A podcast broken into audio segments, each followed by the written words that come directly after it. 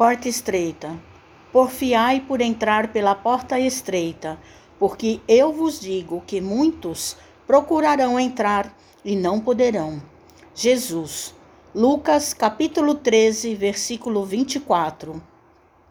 Antes da reencarnação necessária ao progresso, a alma estima na porta estreita a sua oportunidade gloriosa nos círculos carnais reconhece a necessidade do sofrimento purificador, anseia pelo sacrifício que redime, exalta o obstáculo que ensina, compreende a dificuldade que enriquece a mente e não pede outra coisa que não seja a lição, nem espera senão a luz do entendimento que a elevará nos caminhos infinitos da vida.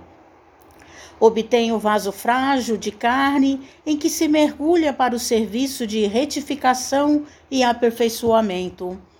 Reconquistando, porém, a oportunidade da existência terrestre, volta a procurar as portas largas por onde transitam as multidões.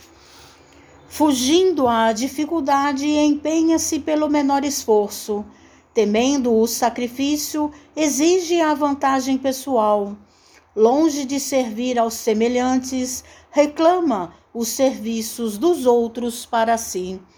E no sono doentio do passado, atravessa os campos de evolução sem algo realizar de útil, menosprezando os compromissos assumidos. Em geral, quase todos os homens somente acordam quando a enfermidade lhes requisita o corpo, as transformações da morte. Ah, se fosse possível voltar, pensam todos.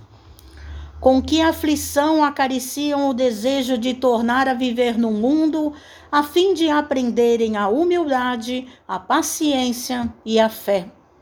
Com que transporte de júbilo se devotariam então à felicidade dos outros.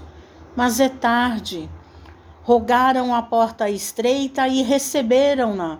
Entretanto, recuaram no instante do serviço justo e por se acomodaram muito bem nas portas largas, volvem a integrar as fileiras ansiosas daqueles que procuram entrar de novo e não conseguem.